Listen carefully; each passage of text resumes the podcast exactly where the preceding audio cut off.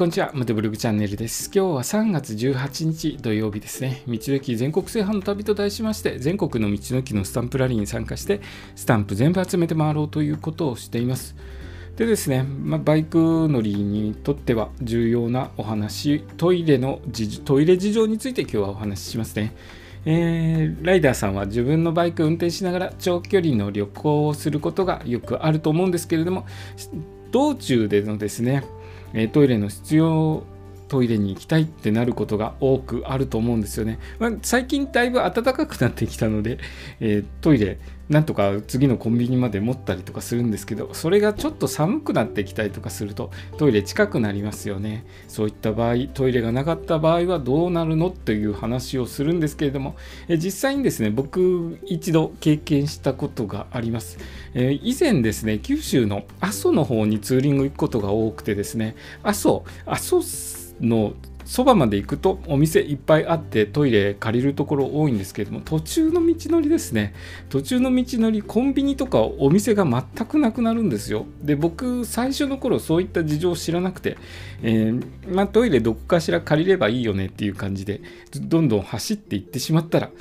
全くお店がなくてトイレ借りるお店がなくって、えー、どんどんとですねトイレ我慢できなくなってどうしたかというと脇道に入ってですね、まあ、自然の中中でおしっこをすることとなったんですけれども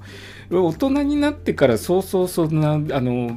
まあ、自然の中でするっていう経験がなかったのでだいぶ限界に来るまで我慢し続けたんですけどどうにもこうにも我慢ができなくなって、えー、脇道でですねちょっと自然の中でトイレを済ませるということになってしまいました。そんな感じでですね男性の方は山の中だと、まあ、そういうふうにですね自然の中でトイレ済ませることができるんですけれども女性にとっては非常に重要な問題になってきますよね、えー、そのためですね、まあ、これからツーリングの計画立てる上では必ずトイレ休憩するポイントとかも考えながらツーリングの計画を練っていただけるといいのかなと思います。僕もですね、割とツーリングの計画、どこ、今日はどこの道に回ろうということを、えー、見てるんですけれども、一応道の駅と道の駅の間どれぐらいの距離あるかとか何分ぐらいで着くかっていうことと、あと道の駅では必ずトイレ寄るようにしています。全然トイレ行きたくなくてもですね、まあ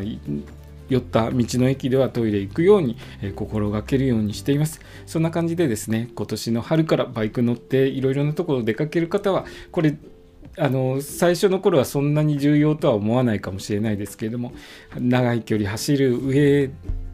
長い距離走るようになってくると非常に重要な問題になってきますのでしっかりとですねトイレ休憩含めるように、えー、心がけて楽しくバイクで走ってくださいね。今日の放送はですね、バイク乗りのトイレ事情について簡単にお話しさせていただきました。今日の放送もお聴きいただきありがとうございました。それではまた明日。